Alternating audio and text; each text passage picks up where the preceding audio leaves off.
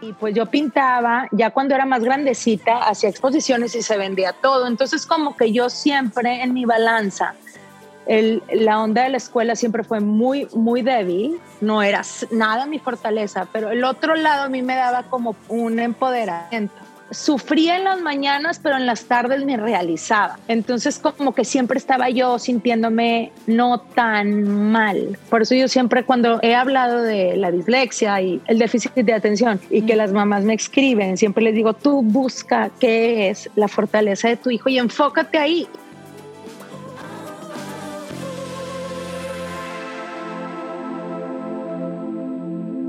Hola, yo soy Ani Priego y estás en Infusión el podcast en el que nos enfocamos en la esencia del diálogo como una herramienta para crecer, donde cada parte comparte su experiencia para trascender y sobre todo para hacernos responsables de nosotros mismos y del mundo en el que vivimos. Aquí valoramos las pausas como espacios vitales para contemplar otras maneras de pensar y replantearnos creencias. En este espacio encontrarás conversaciones con emprendedores, creativos, líderes de bienestar, cambio e impacto social. Si quieres conocer más de estos temas, entra a mi blog anabit.com. En este episodio de Infusión, el que me dio de las más grandes lecciones de mi vida. Yo estaba eh, adentro de la cama del hospital y ahí fue, y te lo platico porque ahí fue donde dije, claro, yo ya me tengo que dejar de tanta estupidez y me tengo que poner las pilas yo, no mi mamá, no, no el doctor, o sea, yo. Si yo no me ayudo, pues entonces así quiero que esté la vida, pues no.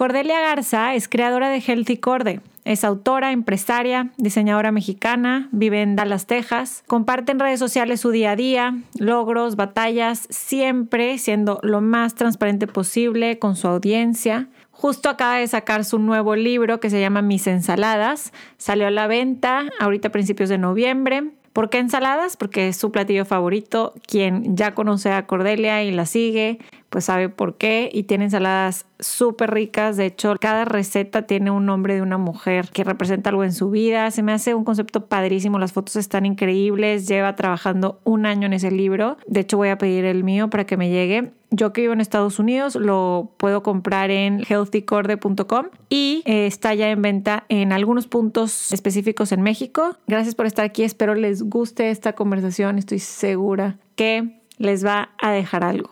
Yo muy bien. ¿Y tú? Mucho gusto. Mucho gusto.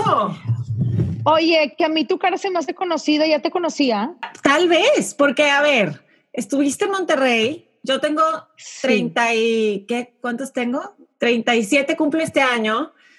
Ah, yo, yo creo que de por ahí nos hemos de haber conocido en, en alguna creo que fiesta. Sí, en algún...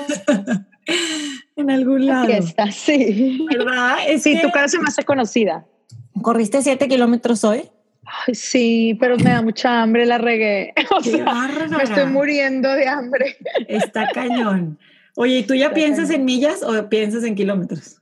No, sigo pensando en Mexa, sigo pensando en Mexa. También, me cuesta demasiado. Todavía me el clima, es que yo estoy en la Woodlands, Texas. Ah, este, Estamos cerquita. Y sí.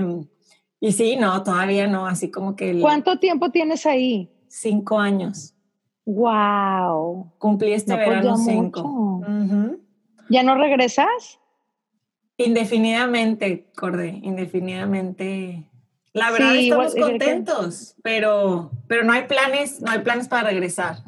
Sí, así yo. No, pues yo ya tengo casi 10 años aquí. Ya sé. Eh, venía por un año y cada año los primeros cinco años decía así, no, bueno, un año más, un año más. Y luego ya hace esta casa donde vivo ahorita, me cambié hace un año, la compré hace un año, hace un año y medio. Gracias. Pero me cambié hace un año y, y, aquí sí dije, no, ya, ya, ya ahora sí ya no me regreso. Es que te sientes, de, repente como que te sentiste de aquí soy. Sí, y me encanta, me encanta tipo como este, la vida familiar, es como, como más nutritiva, no sé cómo. Entonces ya se me hace que me quedo. Vamos a ver qué pasa. ¿De qué vas a querer platicar? Ah, pues de todo un poco, de todo un Tú poco. Tú pregúntame, sí. Mira, yo quiero platicar de empezando, la verdad no podemos no hablar de esta pandemia loca, a todos nos ha pegado súper, súper duro, pero a ti específicamente, ¿cómo puedes describir ese before and after de estos meses de trabajo interior, además encerrados? ¿Cómo te has sentido y cómo te ha ido? Bueno, mira, em, pues yo creo que como la mayoría de la gente al principio cuando empezó todo esto de la pandemia, eh, yo lo veía como en 15 días se quita. Luego empecé a investigar cuánto dura una pandemia, pero eso fue mucho después, como a los tres meses. este, pero al principio yo decía, no, bueno, en 15 días. Y eh, yo lo que hice em, al principio fue que, bueno, yo senté a mis hijas inmediatamente eh, porque estaban ellas asustadas porque pues qué onda que nadie puede salir. Claro. Pero después de los 15 días empezaron las cosas como a complicarse un poquito más em, para mí. Yo creo que para mí, para cada miembro de mi familia fue diferente. Pero por ejemplo, el negocio de mi marido em, bajó muchísimo como, como miles y millones de negocios en el mundo, ¿verdad? Era lo normal. Eh, hubo una pausa fuerte. Una de mis hijas empezó, em, te estoy hablando, esto que te estoy contando fue, es como al mes, ¿no? De que ya estábamos aquí.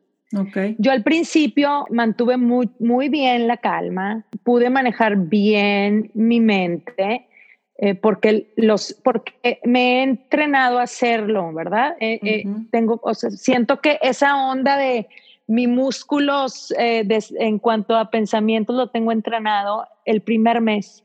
Después empecé a perder la fuerza porque empecé, perdí, murió una de mis, de, mis primas hermanas más cercanas, casi mi hermana mayor, este, murió de un, eh, le dio un ataque al corazón y simplemente así rápido, ella joven, mm, em, la tenía lejos. Y yo había, yo había hablado una noche antes, entonces para mí fue como un impacto muy fuerte. Em, una de mis hijas empezó a tener ansiedades y depresiones, no, de, no, no te quiero decir una depresión, pero sí súper metida en el teléfono y el teléfono se la empezó a comer, eh, le empezó a comer como esta estabilidad emocional. Ya sabes lo que hacen los teléfonos si no aprendes a manejarlos. Este, el, el, como te decía, el negocio de mi marido eh, paró. Yo tengo muy poco tiempo que yo empecé a monetizar Healthy Corde. Em, yo a Healthy Corde al principio, desde hace mucho tiempo, Em, las marcas me buscaban para que yo les hiciera publicidad, pero yo nunca me he sentido a gusto. Sí hay muy poquitas marcas con las que tengo, em, ahorita ya quedan muy poquitas porque todas las he ido despidiendo, pero yo al principio sí, acepté, sí aceptaba eh, hacer publicidad con marcas muy poquitas, te repito, marcas que existen aquí en mi casa. Pero después como que yo empecé antes de la pandemia, y ahorita te platico por qué te cuento esto, que tiene que ver mucho con la pandemia. Antes de la pandemia yo decía, es que a ver, ¿hacia dónde yo quiero ir con esto? ¿Verdad? ¿Qué es lo que yo quiero lograr? O sea, ¿quiero yo ser vendedora o quiero lograr una marca o quiero, qué, qué es lo que yo quiero hacer con esta plataforma? Que se empezó a hacer grande sin que yo quisiera que se hiciera grande. Claro. O sea, yo nunca, yo nunca hice un giveaway, nunca hice nada porque yo decía, tengo que cuidarla como me cuido a mí, ¿verdad? O sea, tengo que cuidar esta plataforma. Entonces, cuando se viene la pandemia y que yo empiezo a observar que el negocio de mi marido estaba frenado, como la mayoría de todos los negocios, eh, él y yo pues nos juntamos y, dijimos, ¿qué hacemos? Pues sabes que este, pues vamos a ponernos a, trabajar en lo, en lo que yo, en, lo que él tiene, pero también en lo tuyo, o sea, que esto le podemos sacar, este, pues, valor, ¿no? Claro. Y yo la verdad me, me, me, me enfoqué muchísimo, eh, trabajé muchísimo. Yo creo que si yo no hubiera tenido la oportunidad de trabajar en Healthy Core en medio de la pandemia y yo sí me hubiera, hubiera sido de las de Mental Health este, Institution, o sea, de las personas que ahorita hay mucha gente que está en instituciones de salud mental. Yo tengo la oportunidad de platicar con muchos psicólogos y, psiquiatras porque pues es un tema en el que estoy metida desde mis 17 años. Este, y he hecho, he hecho muchos buenos amigos en, ese campo y ahorita es una... Eh, se ha ido a la alza eh, muchísimo, entonces fácil hubiera terminado ahí, pero el, em, me, me, me, enfoqué mucho en eso, empezaba a recibir mails, por ejemplo, uno de los mails que recibí fue de lo de los artesanos que se quedaron literalmente en pausa total y esa gente, o sea, el negocio de mi marido se puede quedar en pausa, pero la verdad es que sí voy a tener para comer, este, pero ellos no, ¿sí? Entonces también eso fue como una cosa, una cosa que despertó esta, esto en mí. Quiero ahondar en varios, en varios puntos. Claro que quiero platicar en, en esta faceta de emprendimiento y de emprendedora que tienes ahorita con, con artesanos mexicanos para promover su, su arte y, y, sus tradiciones y sobre todo su trabajo, como bien dices, y su sustento. Claro. Y me quiero clavar un poquito más ahí en esto que mencionas de quiero cuidar la marca o cuidar Healthy Corde como me cuido a mí. Antes de hablar de Healthy Corde, me encantaría que me platiques de ti y de, y de un poco de tu infancia y de tu niñez, porque como mencionas ahorita, tu hija y la tecnología. Bueno, sé que tienes dos hijas. ¿Qué edades tienen tus hijas para los que escuchen y no sepan? Sí, eh, la mayor tiene 12, va para 13 ya en unos meses y Constanza tiene 10. Ok.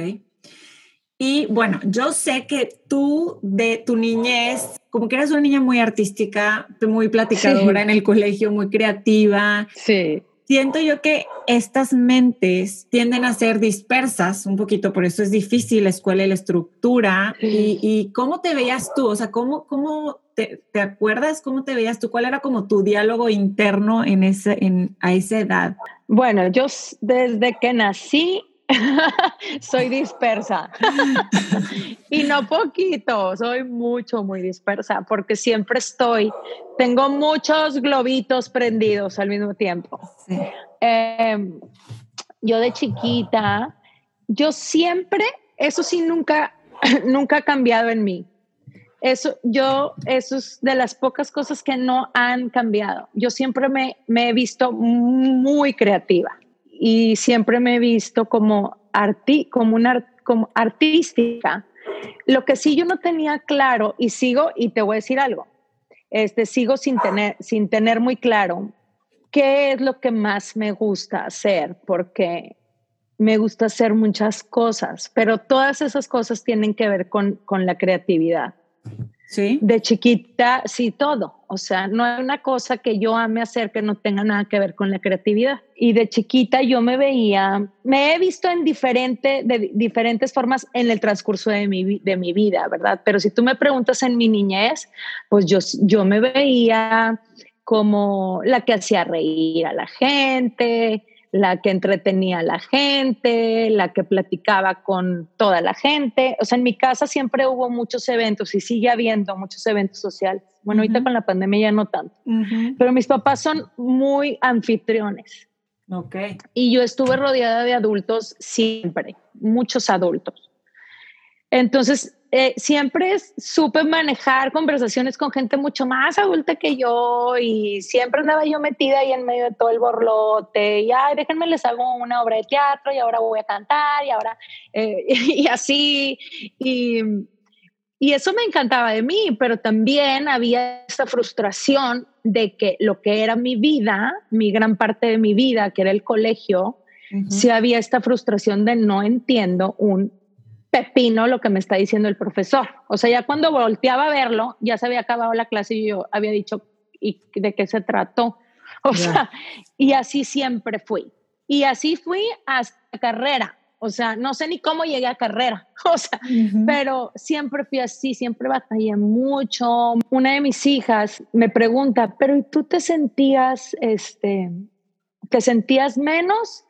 Bueno, es que yo no me llegué a sentir tan menos porque yo bailé toda mi vida.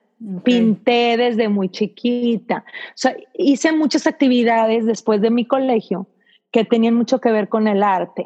Sí, bailé muchos, muchos, muchos años y era de las mejores de la academia. O sea, fui, las, fui solista, iba de gira a mi lado y así. Este, eh, pinté desde muy chiquita y pues yo pintaba, ya cuando era más grandecita, hacía exposiciones y se vendía todo. Entonces como que yo siempre en mi balanza, el, la onda de la escuela siempre fue muy, muy débil, no era nada mi fortaleza, pero el otro lado a mí me daba como un empoderamiento. No sé si me explico. Entonces, por ese lado yo sufría en las mañanas, pero en las tardes me realizaba. Entonces, como que siempre estaba yo sintiéndome no tan mal. Eh, por eso yo siempre cuando he hablado de la dislexia y el déficit de atención y que las mamás me escriben, siempre les digo, tú busca qué es la fortaleza de tu hijo y enfócate ahí. Y bueno, o sea, claro, hay que darles las herramientas para poder con el sistema educativo, pero si tú les los enfocas en desarrollar es, e, esa aptitud que ellos, ellos tienen, es otro cuento. Claro. Yo crecí en una casa con una abuela muy, muy artista, eh, artista plástica. Okay. Em, y, en mi casa siempre hubo mucho arte y, y todo eso. Entonces, como que mi mamá era muy normal el que ella tuviera que perseguirme en esa, en esa onda que traía yo de quiero bailar y ensayo seis horas al día y me cuesto a las 12 de la, de la noche porque ensayé baile y luego quiero eh, pintar y entonces a ella se le hacía muy normal. Siempre tuve ese apoyo. Si no lo hubiera tenido, pues ahí te encargo, ¿verdad? Si de por sí no crees que me fue muy bien en la adolescencia, pero en la niñez siempre me sentí como que yo tenía un gift, pero luego uno crece y se le olvida.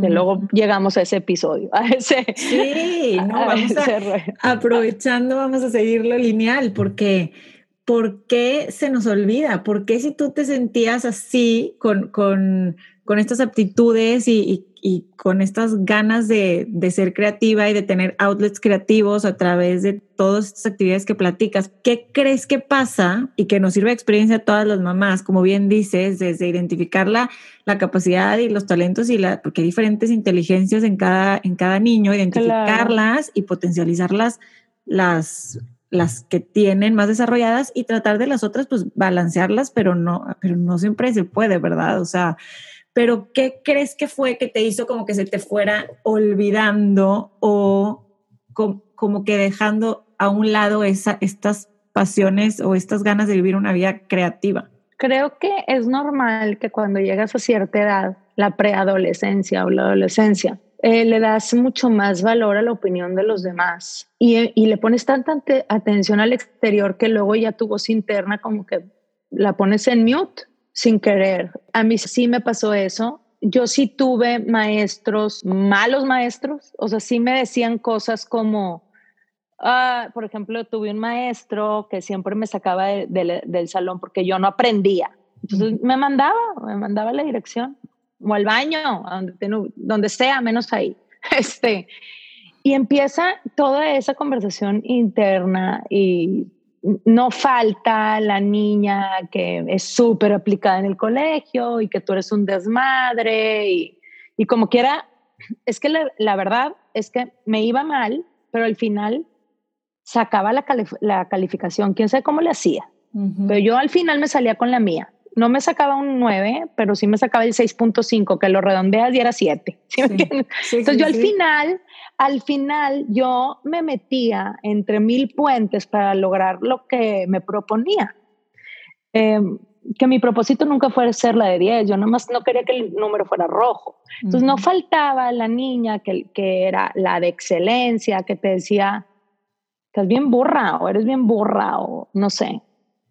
Y empezar a darle importancia todo eso, te vas apagando. Yo empecé a dirigir mi atención en cosas que no eran lo que me encendía el alma. O sea, por ejemplo, en mi adolescencia dejé de pintar, volví a pintar cuando me casé, empecé a pues ya sabes, a salir demasiado, todo demasiado, o sea, eh, mucho evento social, pero demasiado, no me podía perder nada, no me daba tiempo para hacer lo que realmente era mi propósito, llenar a mi alma, le prestaba demasiada atención a toda la gente menos a mí y empecé a apagarme y apagarme y apagarme hasta que no considero que me apagué completamente, siento que mi, como que mi llama sí estaba quedito y tuve la oportunidad de sí volverme a encender, pero yo creo que es normal que en la adolescencia sí no encaminas bien, eh, no encaminas bien a los hijos a decir, hey, o sea, a ver, pon atención, o sea, fíjate tú quién eres, qué es lo que a ti te gusta, está bien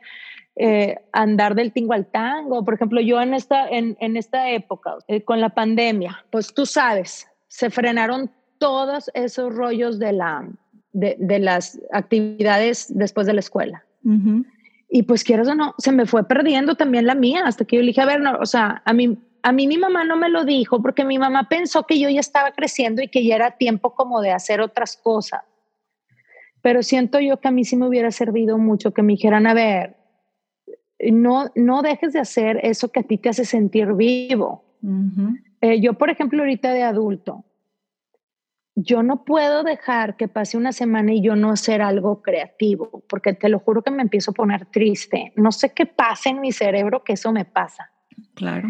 O sea, si yo no pinto un día o no decoro un espacio un día o no, lo que tú, lo que tú me digas, cocino algo un día o algo que tenga que ver con yo crear, yo me empiezo a sentir muy triste. Y pues imagínate que no lo hice por muchos años y, y estaba como que al servicio de los demás, no sé, o sea, quería llenar las expectativas de los que estaban afuera hacia mí y no mis propias, pero siento que la mayoría de los adolescentes pasa por eso. Sí, bueno, y antes no había, o sea, se ha empezado a hablar mucho de esa conciencia, de esa, de esa vida interior, de esa, de estar en contacto con quienes somos muy recientemente, Cordea. O sea, cuando nosotros estábamos en, en prepa carrera, pues no era un tema, siento yo. Cero. Que, nos hubiera ayudado muchísimo más. O sea, el simple hecho de, a ver, quédate tantito tranquila, stillness, ¿sabes cómo? A ver, claro. porque yo también, igual que tú, muchísimo de salir, de la fiesta, de estar con gente, y digo, a ti te tocó también que vivías lejos de tu familia, ¿no? Porque estabas estudiante en, en Monterrey, México. Monterrey. Y tu familia estaba en, en Reynosa. Reynosa. Sí. Y bueno, yo quiero platicar aquí en esa etapa y en eso y en, en esta preadolescencia y adolescencia que evidentemente no estabas al 100% de tu capacidad, eh, pues a lo mejor como de tu potencial humano, porque te faltaba ese súper, súper elemento que es parte esencial tuyo, que es el, los outlets creativos. Sí. ¿Cómo fue que empezaste a darte cuenta que tenías que atender tu paz mental, y a lo mejor ciertos aspectos como, como ansiedad o como, como temas que, que, te he oído hablar, que empezaste a tener desde, no sé, desde la juventud y cómo te diste cuenta que era algo que tenías que atender, que era importante. Híjole, pues, o sea, si ahorita me preguntas cuándo fue el día que yo dije, ya, yo terminé en un hospital, porque yo tenía como tres días sin, sin dormir. No, mi cerebro no se apagaba. Y entonces, si no duermes, ahí te encargo. O sea, eh, yo creo que si a mí me preguntas qué es lo que yo más cuido, es mi sueño. O sea, me quedé curada de espanto. Para mí, no dormir, y a mí me trauma ver a gente que tipo dormí tres horas y yo, ¿cómo puede esta persona tomar decisiones correctas en su vida con tres horas de sueño? Este, yo, mi cerebro dejó de funcionar al principio eran depresioncillas, lloraba, pero luego pues se me olvidaba. A ver, es que también eh, la gente se confunde y piensa que una depresión es que tú estás tirado llorando todo el tiempo y eso no es verdad. O sea, mi depresión yo lloraba, me sentía insuficiente, me sentía triste, pero mi vida social funcionaba. Eh, mucho de mis, mis amigas de toda mi vida no saben eh, muy poquitas. Y te puedo decir que quizás dos personas saben por lo que realmente pasé. Este, una es mi mamá y otra quizás una amiga. Este, pero es que es muy mi vida funciona. Poker face, es muy fácil, ¿no? O sea, es facilísimo, o sea, es facilísimo. Este, mi vida siempre funcionó. Fui, yo iba a la UDEM todas las mañanas. Em, o sea, mi vida continuaba, ¿sí? Pero yo por dentro me sentía muy mal. o sea, me sentía em, que andaba como en, en, en, neutral, en automático, no sé cómo decirte, eh, tratando de sobrevivir. Pero empecé así como con depresioncitas y luego ya llegaba un momento en que me costaba ir a la escuela, me costaba pararme de la cama, pero me paraba. Luego cada vez se me complicaba más. Eh, empecé con medicinas que yo, no sé si yo lo he platicado esto, pero hay psiquiatras muy buenos, pero también a mí me tocó estar en manos de muy malos psiquiatras. O sea, vi a muchos, ¿verdad? No me acuerdo el número, pero te estoy hablando de una cantidad. De Monterrey yo creo que pasé por todos. Hay psiquiatras que simplemente no le dan a ese punto de mover los medicamentos para que tú puedas funcionar. Me hizo mucho daño. Aparte yo cuando yo estaba en ese como, yo era como ese conejillo de indias, ¿verdad? donde estaban ellos tratando de ajustar los medicamentos, pues yo obvio era una foránea, tomaba alcohol, entonces ahí te imaginas el choque eléctrico. Eh, sí, terrible, es de lo peor. Siempre les he dicho, por favor, chavitas, si están tomando medicamentos psiquiátricos, no tomen alcohol, es porque te va a hacer ser una persona que nunca vas a reconocer, o sea, es una cosa muy terrible.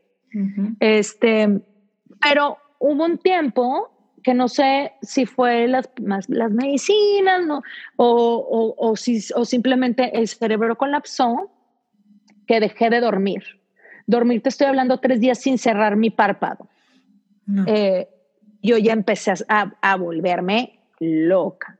Nunca quise suicidarme. Sí me pasaba por la mente el yo ya estoy cansada.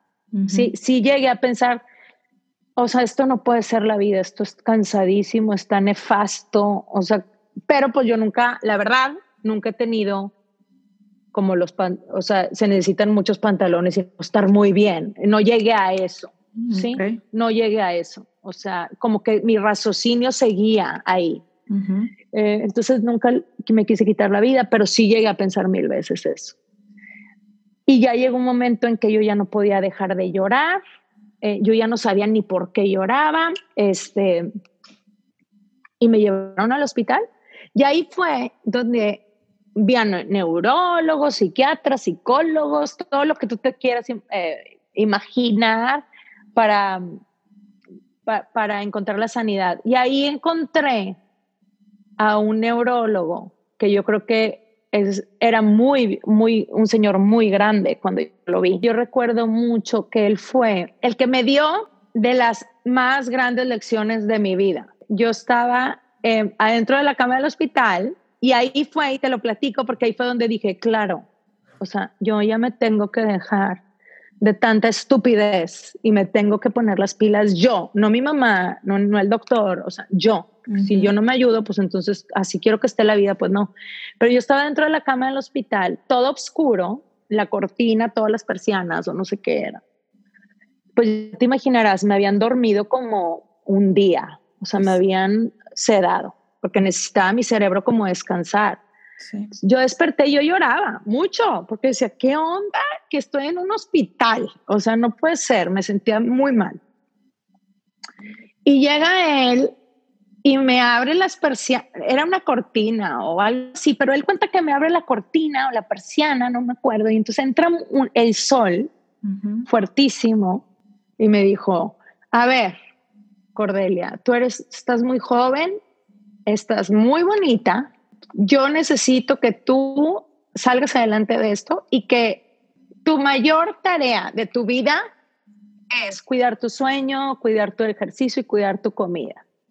Si esas tres cosas las mantienes al margen, nunca jamás vas a tener por qué estar en esta situación. No es justo que tú te, que tú te permitas llegar a esta situación. Y él fue el que me enseñó que la realidad es que uno se tiene que, que ser su propio mamá y su propio papá. O sea, a ver, ¿me hace bien tomar de esta forma? No, el, por ejemplo, para mí el alcohol siempre ha sido muy depresivo. Me hace bien estar comiendo todo el tiempo mal, estar eh, sin ejercitar mi cuerpo, creando mis propias endorfinas. Él fue el que me enseñó que era yo la que tenía que ponerse las pilas. Nadie me iba a poder salvar, ni mis amigas que me dijeran que me querían, ni el novio, ni mi mamá que tanto sufrió viéndome así.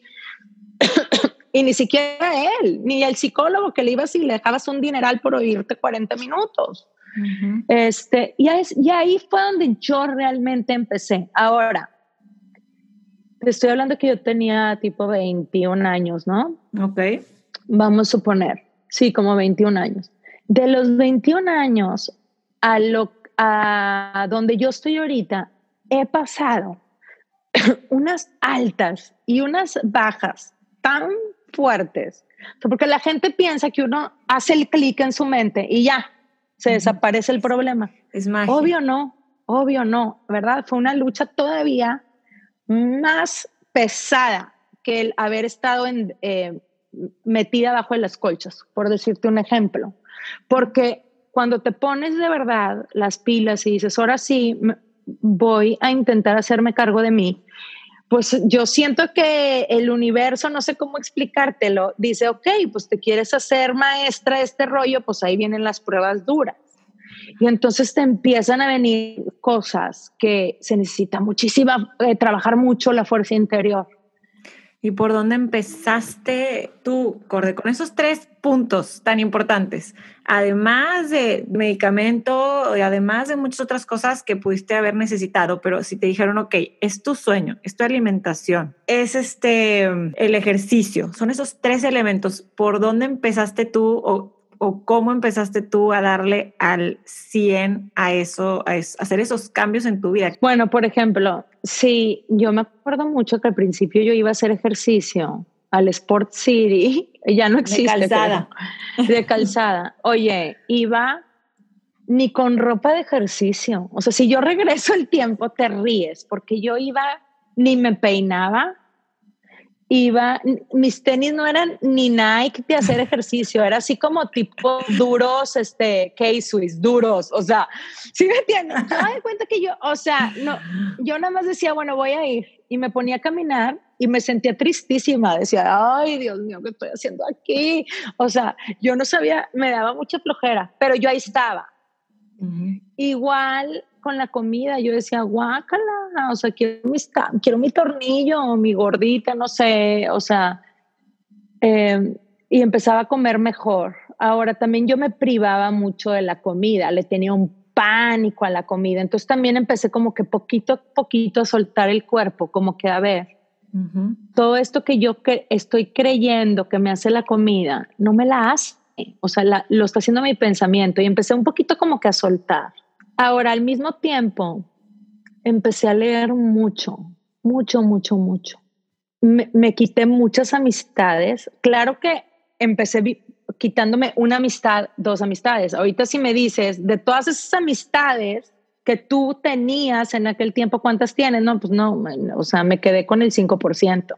¿Verdad? O sea, es algo que es poquito a poquito. La vida no te cambia el día que te das cuenta que traes un desmadre. Ese día es donde empieza el camino realmente importante. Pero empecé a leer mucho, empecé a acercarme, este, a cuidar mucho mi espiritualidad, que que para mí no tiene nada que ver con una religión, es más bien mi comunicación personal con, con Dios, ¿sí? Empecé a cuidar mucho mi espiritualidad, a leer muchísimo, le ponía mucha atención a esas tres cosas que mi neurólogo me decía y empecé a poquito a poquito a irme quitando cosas que yo veía que me drenaban.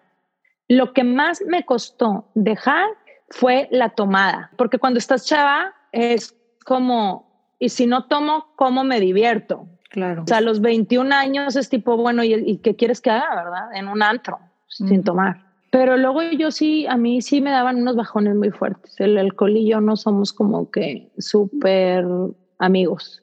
me encanta un drink, pero, o sea, no me pongo esos, ya no me pongo cohete, ya me da mucha flojera. Me cuesta mucho reponerme. Y yo te voy a decir algo. Me dicen, bueno, pero ¿en qué empiezo? Es que te lo juro que si yo te digo, con libros, a lo mejor no es tu momento, o sea, tú, ¿cómo te diré? Tú no estás lista como para que un libro te haga clic. Mira, te voy a poner un ejemplo. A mí hay un libro que a mí me regalaron hace como cuatro años. ¿Cuál? Eh, uno que es, de Gabriel Brainstein que se llama eh, algo del, juicio. Ok. Eh, sí, un detox de juicio. Este, y mis amigas me regalan mucho libros, porque saben que me gustan mucho los libros de, crecimiento. Sí, de crecimiento personal. Personal. Entonces tengo mil libros apilados que no, he que no he leído y otros que he leído. Yo cuando y, esa vez me regalaron dos de Gabriel Brainstein. Entonces, empecé con uno, que es el The Universe Has Your Back. Sí. Y me fascinó. Y lo he leído como cuatro veces, de tanto que me gusta. y yo veía el otro, yo nada más lo veía ahí en, en, en, mi torre de libros. Y yo, híjole, ese no lo he leído. Y me entraba el gusanito y no lo leí. En la pandemia lo leí. Y me hizo un clic. Ese era mi momento. Entonces, yo te puedo decir, es que lee, pero es que lo mejor, eh, siempre he dicho que el universo se da cuenta cuando tú estás lista para ya, o sea, para eh, subir otro escalón de tu vida y te va poniendo las puertas enfrentito de ti. Sí. Enfrentito. Y quizá te lo va a poner de, eh, en, el área espiritual, en el, a lo mejor te van a romper el corazón y vas a tener que cortar a esa persona y va a ser como la mayor bendición que te pudo haber pasado este, y, eso va a hacer que tú subas otro escalón. Pero a mí los libros, eh, la, he, tomado muchos cursos también, así como leo, tomo cursos para conocerme, para conocer. Me gusta también mucho tipo la onda de cómo funciona el cerebro realmente, o sea, ya más tipo clínico, ¿verdad? Ese rollo me gusta.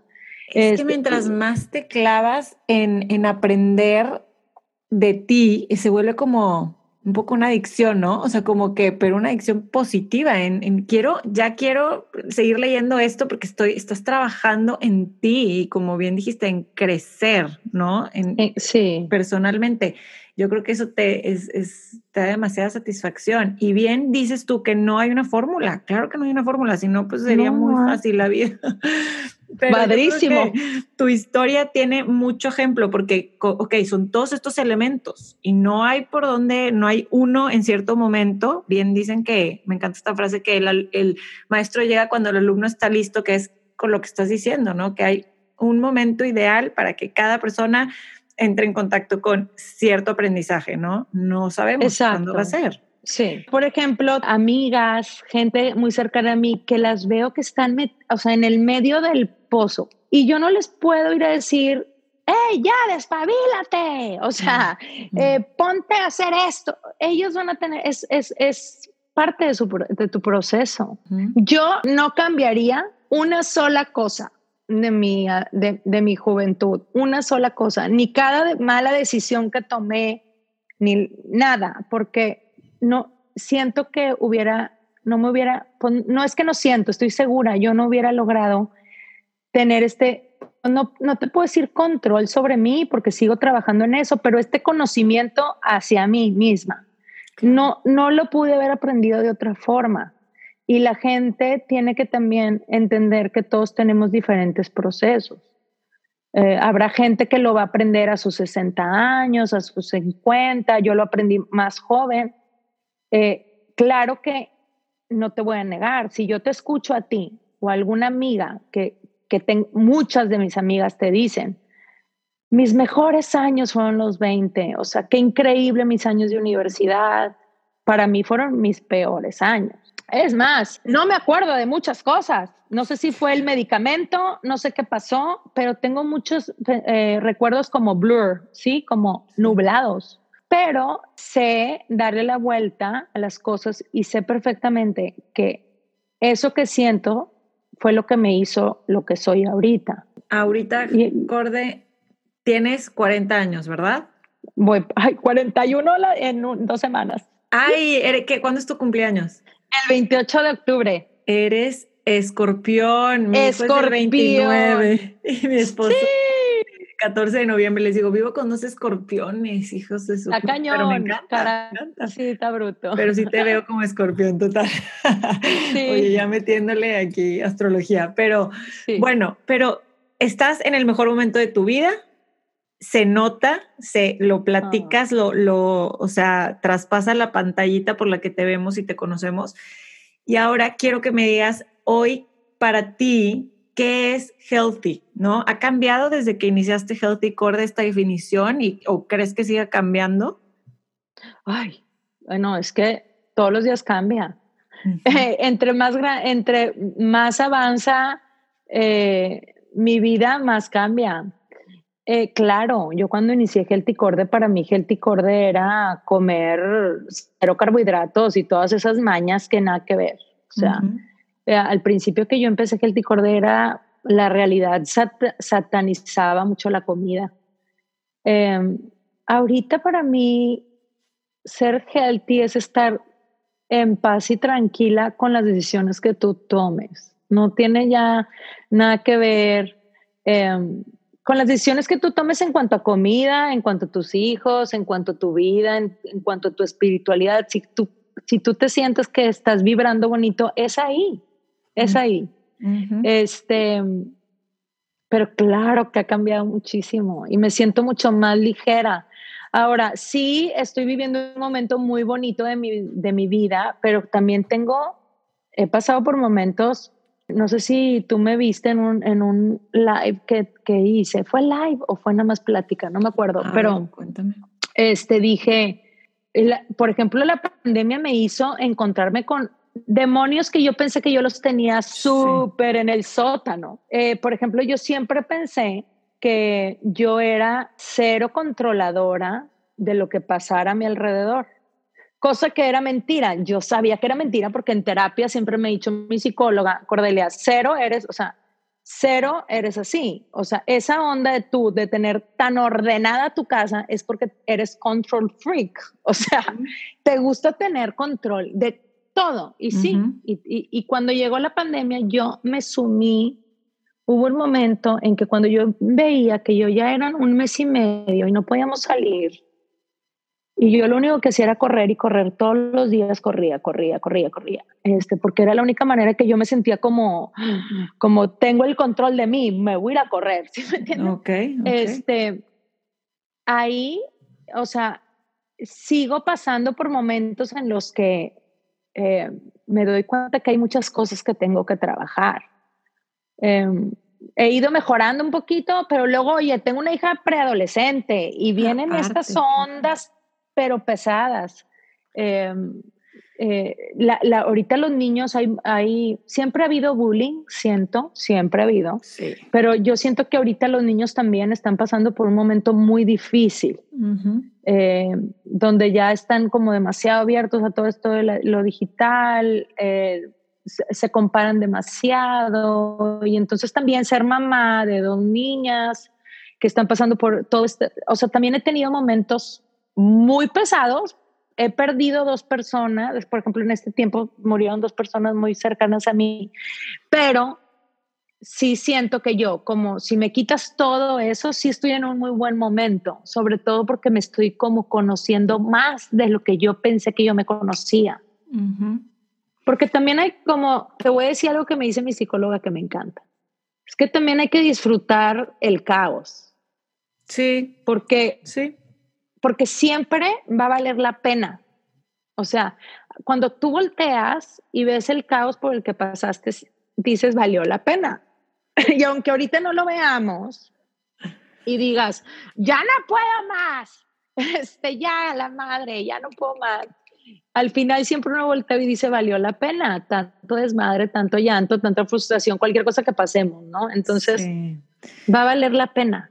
Sí, y es parte como de vivir el día a día, ¿no? De, ser mindful. Estamos viviendo un día pinche, estamos viviendo un día que nada más ya quiero que se acabe, pero al mismo tiempo, pues aquí estoy y lo, y lo tengo que vivir y lo tengo que pasar. Y igual lo bueno, ¿no? O sea, es, sí. es como estar Y yo también pienso que volteando atrás son momentos que tienen que pasar para, o sea, que, que tenemos que vivir, ¿no? Para hacerlos crecer. Quiero volver a retomar el tema nada más de espiritualidad, que como bien dijiste, no es ser parte nada más de una religión, sino de tu relación con Dios. Y quiero que me cuentes, porque es un tema que me clavo muchísimo, que llevo años leyendo al respecto, yendo hacia adentro, y ha cambiado para mí mi espiritualidad en los últimos 10, 12 años. Entonces, me claro, contigo, que no es religión, pero ¿cómo la vives? ¿Qué haces? O sea, ¿qué, cómo, qué haces en la mañana? ¿Tienes, ¿Tienes ciertos ritualitos o hay algo que que te recuerde durante el día, qué tienes que hacer y cómo aparte lo ligas con tu, con tu salud mental, si es que tiene ahí un link para ti.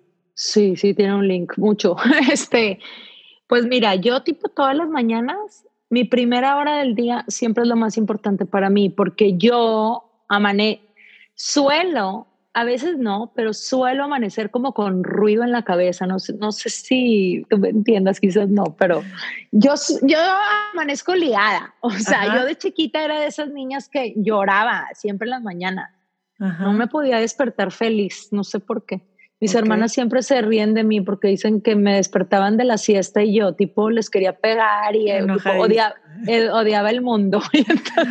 Oye, ¿has hecho morning page alguna vez? No, eh, tengo, no, tengo mi diario de cinco minutos, que eso lo hago en la mañana. Ok, ok, te, te voy a, este después. Tú sígueme contando, pero creo ah, que puede súper interesante que, que lo hagas. Sí. Sí, y bueno, yo siempre me, la verdad, mi, mi, cabeza es tipo muy ruidosa. Eh, entonces la primera hora siempre me, me, despierto una hora antes que toda mi casa. Okay. Eh, le eh, medito. En la meditada, para mí meditar es comunicarme con Dios. es muy, desde, eso sí, desde chiquita he sido apegada a Dios. Eh, crecí en un colegio de monjas católico. No ejerzo la religión católica desde hace muchos años porque yo me sentía culpable todo el tiempo y entonces ya dije, a ver, no, esto como que no es lo mío y eso que yo crecí ahí. este, pero luego ya no, no la ejerzo, pero mi relación con Dios nunca la, nunca la he dejado. Eh, entonces para mí siempre es tipo muy importante la meditada. Pongo como en silencio, tratar de que o sea, se me baje la espuma en el cerebro que, con el que amanezco. Eh, hago, platico con, con, con, Dios, agradezco, agradezco mucho, siempre agradezco. Ahí hago mi diario de los cinco minutos de agradecimiento. Siempre agradezco. Y te voy a decir una cosa, me ha cambiado la vida el diario del, del agradecimiento, porque cuando, sobre todo cuando son días muy difíciles, te das cuenta que siempre hay más, más cosas por qué agradecer que por qué lamentar. Así es. Entonces, me ha ayudado muchísimo. Em, me gusta, ahorita que traigo muchísimo trabajo, me gusta checar qué es lo que tengo que hacer en el día en silencio, sin ruido atrás, porque luego ya ves que llegan los hijos y mamá, no sé qué, ya nunca. Y yo, pues, soy muy dispersa. Yo necesito silencio. Entonces, ya checo y, y me, ah, cuando en la pandemia, después de eso yo me iba a correr y era delicioso, porque entonces eran dos horas de, de para mí y entonces me hacía como el combo perfecto, pero ahorita mis hijas ya estaban a la escuela. Entonces, después de que yo hago el diario, medito, eh, tomo mi té, me gusta tomar agua con tantito vinagre de manzana y limón este, y tomo mucha, mucha, mucha agua. No como en las mañanas, me espero, me espero a unos 12, 14 horas de ayuno.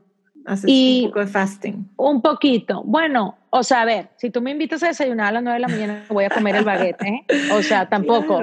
Pero tipo en mi casa trato de que, de que mi cuerpo tenga un poquito más de espacio.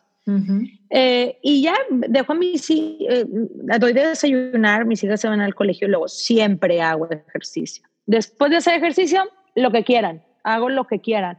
Pero, por ejemplo, Ivana, que eh, siempre está trabajando conmigo, es mi asistente, ella sabe que hasta después de correr se me dice qué hacer.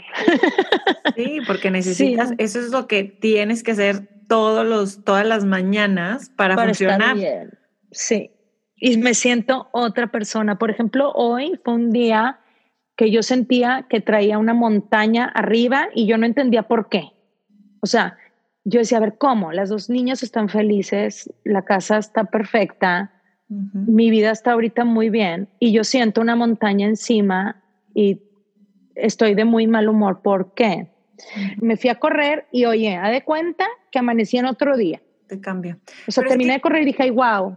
Pero qué importante es eso, de que, a ver, me siento así, me siento mal, hay algo que traigo que, y todo fluye perfecto, ya hice mis cinco minutos de gratitud y, esto está padrísimo y tengo mucho que agradecer y aún así no me siento bien, o sea, validar nuestros sentimientos, porque luego es, ay no, que a mí me ha pasado, no, no, no me puedo quejar, no creo que me puedo quejar, o sea, porque, porque aunque haya muchas cosas positivas, hay algo en mí que ahorita me está haciendo sentirme así, Mal, sí. Exacto. El chiste es darse cuenta y, o sea, el chiste es que de verdad, tipo, tengas ese espacio de decir, hoy me siento enojada o me siento triste o me siento em, frustrada, pero si de verdad que si te, te pones a hacer lo mejor para ti, cambia, es como, siento que es como una energía que se te va, le das la vuelta. Claro, porque somos energía y, si la tienes encapsulada ahí, nada más se va haciendo más, se va haciendo más como montaña y, o la bola más grande y, sacarla, eh, nombrarla y, hacer lo que tengamos que hacer que nos funcione a cada quien y, y let it go. Y literal, y literal, yo siempre traigo al diablito al lado gritándome que ya, encólchate, encólchate. ¿Cómo le dices el diablito? ¿Te lo imaginas como pues, diablito? Eh, no, o sea, es que te juro que sí me imagino así como tipo el, de Eugenio Herbes. me encantaba. que me le picaba el botón. Sí, sí, te lo juro que sí lo veo. Siento que tipo encólchate y come Lucky Charms y duérmete toda la tarde. Lo tengo que decir, a ver, cállate, güey. O sea, y entonces ya mejor me pongo a hacer, pero te lo juro que todo el tiempo me está tipo encólchate, encólchate. Y, Pero bueno, pues así es la vida, ¿qué hace uno? Has leído. Más que seguir luchando. Me encanta, me encanta. Y eres gran ejemplo de eso y de, y de ser auténtica, de ser vulnerable. Y yo creo que por eso tienes mucha gente que te seguimos. Siento que mucha gente nos identificamos contigo y nos, nos inspiras a eso a seguir luchando, ya que hay bumps en el camino, pero que le sigues, ¿no? Y buscas la manera. Te decía que has leído este libro de The Untethered Soul, se llama. El del caballo, sí. sí el, del caballo. Sí, claro, buenísimo. Ahí fue donde yo entendí lo de tú, del diablito, pero me lo recomendó una amiga, es más, me lo regaló una amiga que me dice, es que yo le digo la loca, a mi, ahora ya le digo la loca a mi voz, ¿no?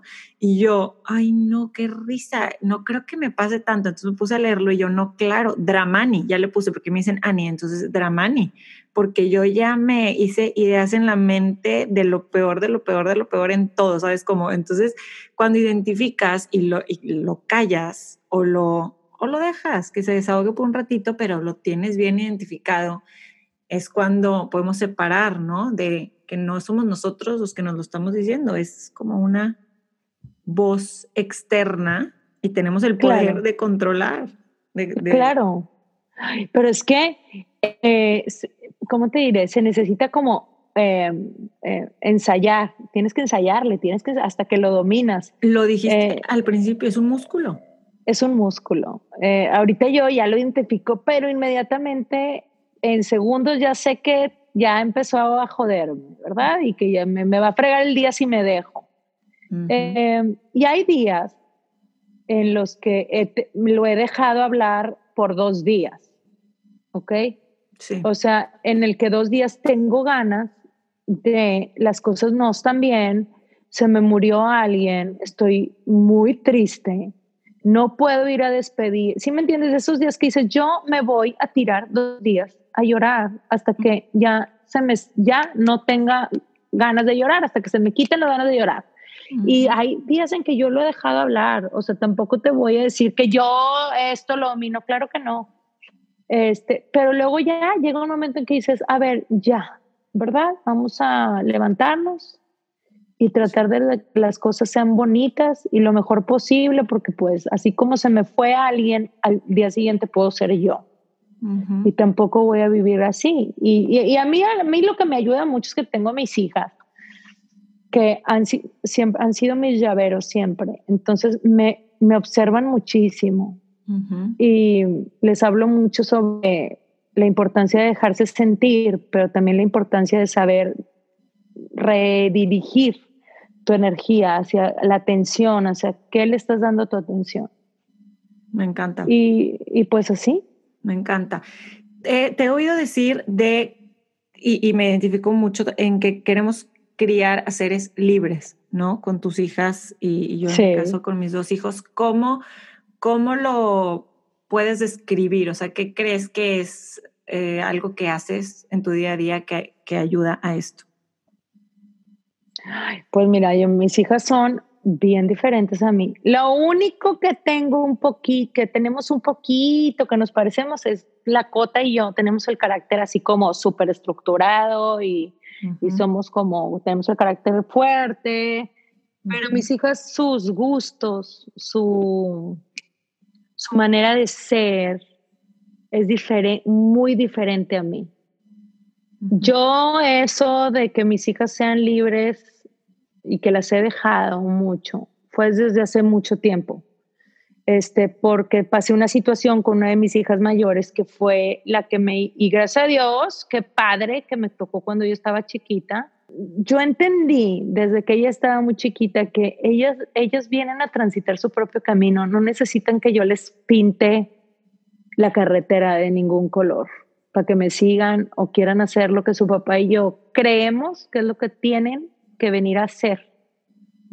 Eh, yo por ese lado sí me siento como muy, como te diré? Es de los trofeitos que siento que me estoy ganando porque yo las he dejado elegir quién quieren ser, cómo quieren ser, qué tipo de amigas quieren tener, qué tipo de...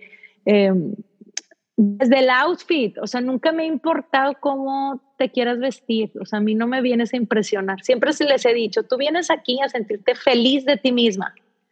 Si, no, si a mí no me gusta lo que estás eligiendo, o sea, por ejemplo, vamos a suponer, yo de chiquita, obvio, hubiera querido ser la porrista, ¿verdad? Obvio, o sea, y hubiera querido ser la novia del coreback. O sea, esa es mi personalidad. Y hubiera querido ser la del grupo de amigas de porristas, y todas con el chongo rosa. Pero tengo una hija que quiere ser... películas. Ajá, y yo tengo una hija que quiere ser la de la banda, la de la trompeta. Y quiere ser la del suétercito cerrado, supongamos, ¿verdad? Es un ejemplo. Y para mí está bien. O sea, no te voy a decir, ay, no, oye, o sea, sé la popular, o sea, sé lo que tú quieres, mientras tú te sientas feliz o sea, por ejemplo, mira, yo tengo ahorita la cota, está obsesionada, poseída, es parte de un equipo.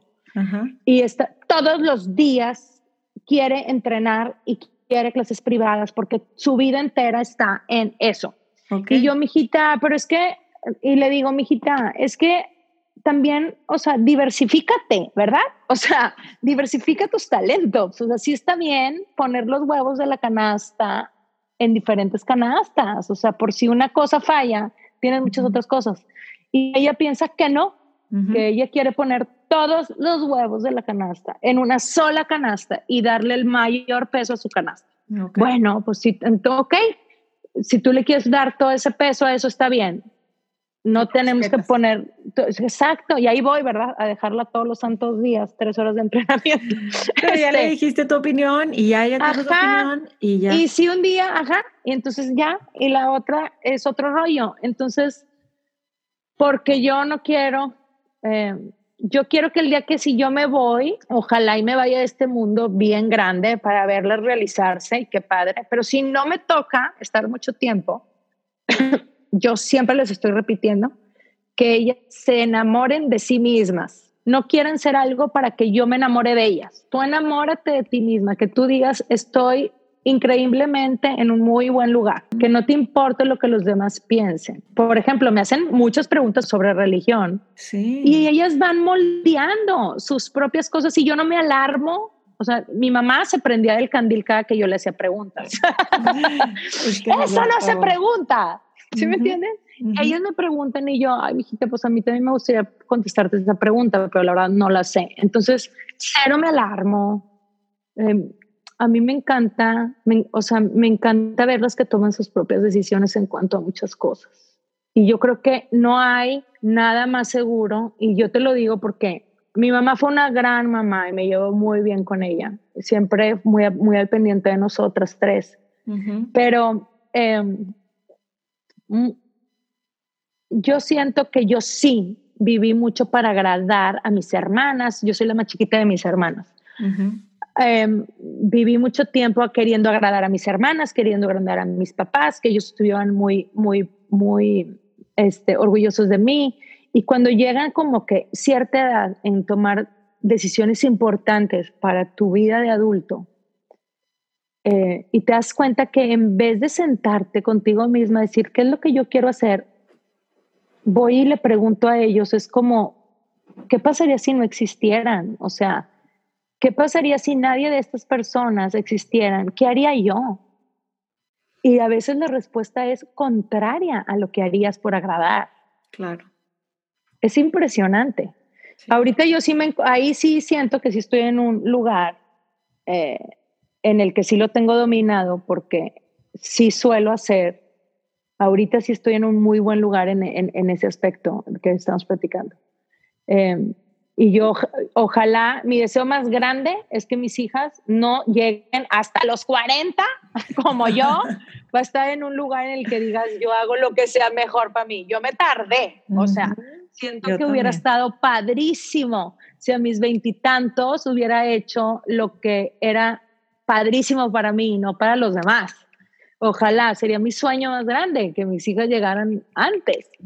Pero bueno, yo es lo mismo. Vas por buen camino. Esa libertad de pensar, de, de ser, de, de, de preguntarles, las preguntas que no nos hacen a nosotros, ¿no? Eso es básico, que van, se van formando su propio criterio y van teniendo, respondiendo sus propias dudas. Dicen que, sí, por ejemplo, dicen que una gran forma de hacer que los hijos se conozcan a sí mismos es cuando te preguntan algo, tú regresarles la pregunta. O sea, cuando te dicen, mamá, ¿tú qué crees?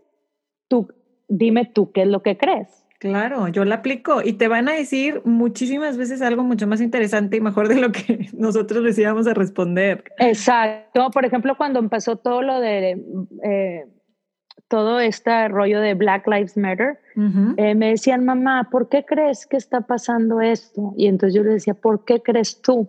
Entonces, claro, mamá, porque la gente es ignorante y bla, bla, bla. Entonces, la realidad es que aprenden ellos a contestar sus propias preguntas y a, iluminarse. Ves que siempre uno tiene la respuesta.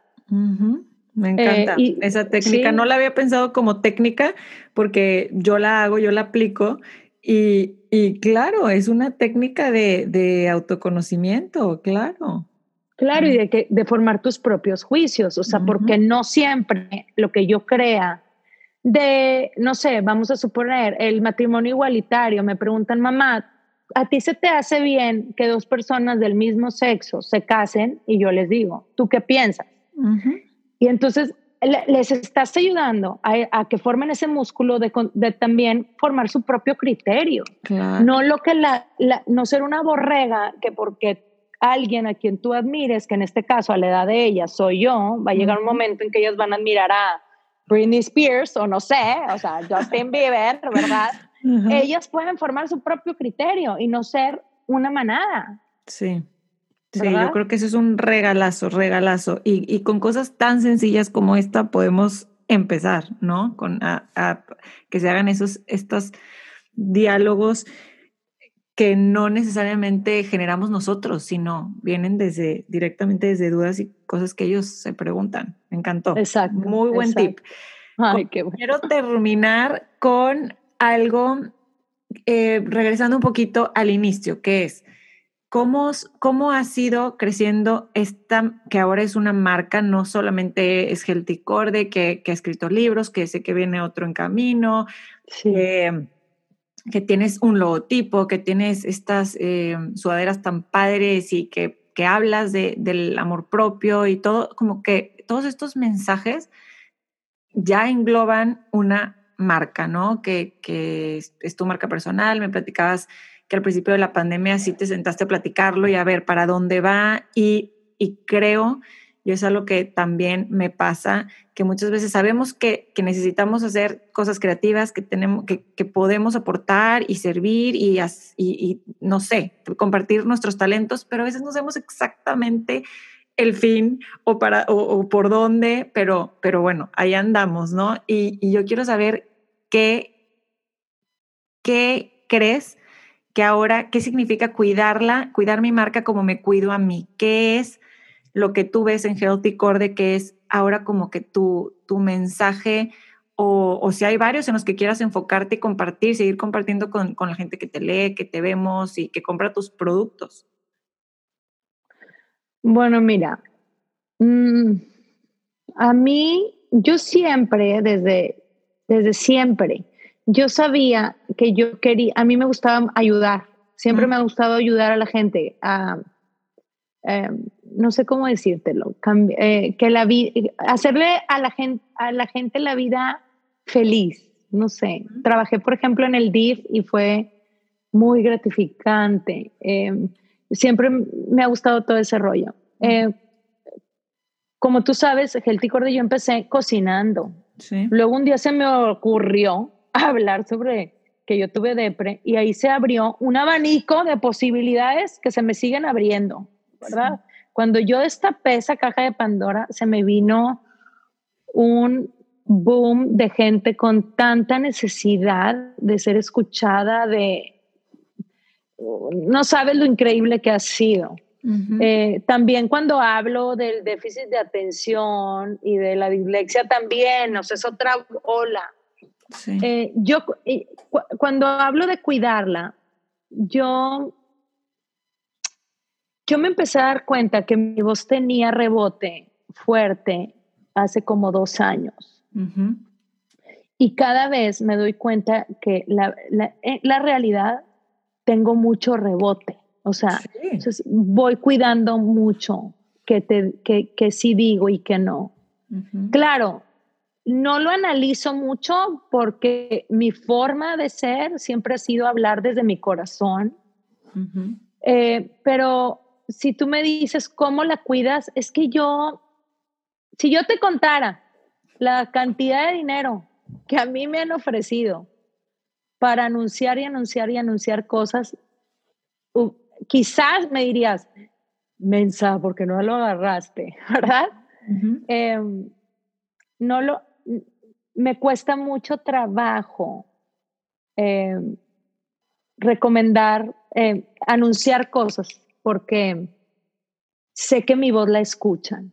Y para mí es bien importante que cuando sepan que yo abro la boca, ya sea para decirte si mi día estuvo bonito, si estoy batallando, si soy feliz, si estoy realizando una colección para decorar la casa, si estoy haciendo mi libro, es porque quiero que sepas que cualquier cosa que salga de mi boca y de mi página es 100% auténtica.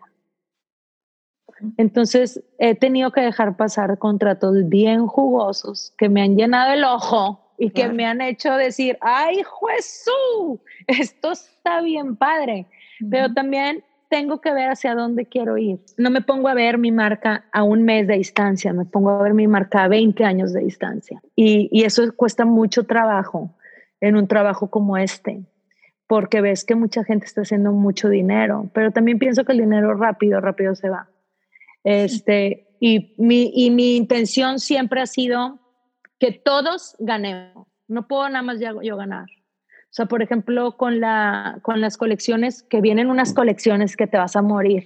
con están increíbles estas, estos jarroncitos floreros, están increíbles. Y esto es apenas el inicio, vienen cosas divinas. Eh, todo esto yo decía, bruto, ganan, ganan ellos, gano yo y gana, ganamos como país, porque entre más trabajo vemos, el país avanza más. Es una emprendedora social. Pues sí, fíjate, me acabo de dar cuenta que te convertiste en una emprendedora social en esta pandemia, de verdad. Sí, y entonces sí cuido muchísimo, muchísimo la marca. Y aparte, mira, yo soy cliente de mucha gente en Instagram y, de, y soy muy youtubera, veo mucho YouTube. Y yo como cliente también distingo mucho lo que me estás queriendo vender porque te entró un cheque a porque me lo estás queriendo vender porque realmente te jala. Y yo en el, en, el, en el momento que yo me doy cuenta porque te entró el cheque, yo ya no te quiero seguir. O sea, ya se me hizo que está fatal. Pierde tu Pierdes credibilidad. Mi credibilidad. Dime algo, pues Corde. Dijiste al principio, ya despedí algunas marcas. ¿Qué las despediste por alguna razón especial o por, por tú enfocarte en más bien crecer la tuya? No, no, no les despedí por nada malo, al contrario, este, yo les di las gracias y, o sea, pues oye, me estaban pagando, ¿verdad? No, eh, y son marcas que están aquí en mi casa. No, eh, tomé la decisión junto con, porque ahorita yo ya, tengo un equipo que está padrísimo, gente súper creativa. Qué increíble. Eh, tomamos ya la decisión de que es mejor que nos enfoquemos en crear contenido que aporte a la sociedad de alguna u otra forma, ya sea en el, en, el alimento, en la espiritualidad, en el crecimiento personal, en, simplemente en lo visual, que se relajen visualmente y darle un poquito más de enfoque a lo que realmente estamos desarrollando nosotros. Em, y eh, claro, tengo un agujerito abierto para eh, ciertas marcas que me maten. O sea, por ejemplo, ya sabes, soy adicta a la harina de pancakes, de que es de, o sea, que me los desayuno casi todos los días. Bueno, pues eso sí te lo voy a subir porque, oye, pues me los trago todos los días. Pero. Oye, vi lo que subiste del, del chocolate cake de Zoe's. Yo, ah, ese no me pagó Zoe's. Bueno, ese, ese no me pagó, pero es que está buenísimo. no lo he probado si voy a engordar yo, que engorde toda la comunidad conmigo.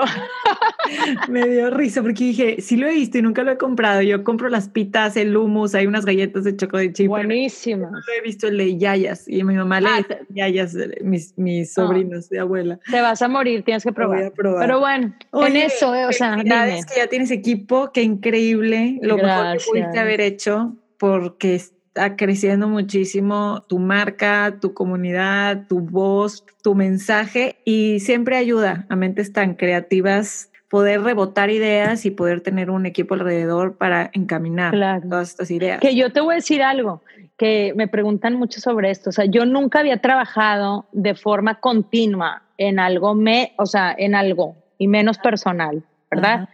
Y hay veces que yo digo, o sea, ¿en qué lío me metí? Ahora tengo gente que me está pidiendo cuentas de cosas que tengo que entregar y yo quiero ver las Kardashian. O sea, es que por eso te digo, es lo mejor que pudiste haber hecho. Sí, o sea, porque me te traen, me traen en friega, o sea, también es otra cosa que me ha ayudado muchísimo porque tengo gente también que me está poniendo lata de Cordelia, necesitas entregar esto y que, ay, Dios mío, y yo que me quiero, no me quiero quitar la pijama pero bueno. pues ya, ya. Esto, esto creció, ha crecido gracias a, a, eso que te digo, a esta, esta autenticidad y esas ganas que, que, tenemos de ver a gente real y a gente que nos, que nos inspire y que simplemente como que nos ayude a aligerar esta vida de alguna manera. Esta pregunta se las hago a todos los invitados de Infusión. Gracias por estar aquí. Gracias. Mi última pregunta. Si tu vida fuera una infusión, ¿qué ingredientes no deben faltar? No puede faltar la creatividad y no puede faltar la naturaleza. Me encanta. Yo también soy fan de la naturaleza. Ah, yo no puedo vivir, no podría vivir en un lugar con tantos, o sea, me encanta, por ejemplo, Nueva York me encanta, pero a los cinco días digo, ya me quiero ir a ver árboles, algún lado. Sí, el verde relaja cañón.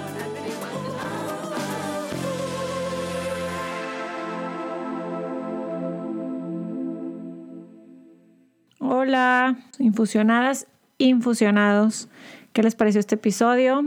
Si no conocían a Cordelia Garza Healthy Corde, pues yo creo que ya tuvieron una historia muy, muy buena y un gran ejemplo de cómo salir adelante y de una filosofía de vida y de muchos aprendizajes que comparte Corde. Sigan en sus redes sociales si no la conocían. Si ya la conocen y la siguen, pues seguramente algo nuevo conocieron de ella y para mí después de, conocerla y de, seguir su cuenta por un tiempo, fue hasta que empecé a escucharla en entrevistas y hablar un poquito más de ella que conecté muchísimo con, algunas cosas que platicamos aquí y, y que quería como ahondar en ellas. Así que, bueno, espero que les haya gustado. Si les gustó, compártanlo. Suscríbanse a este podcast en donde quiera que lo estén escuchando.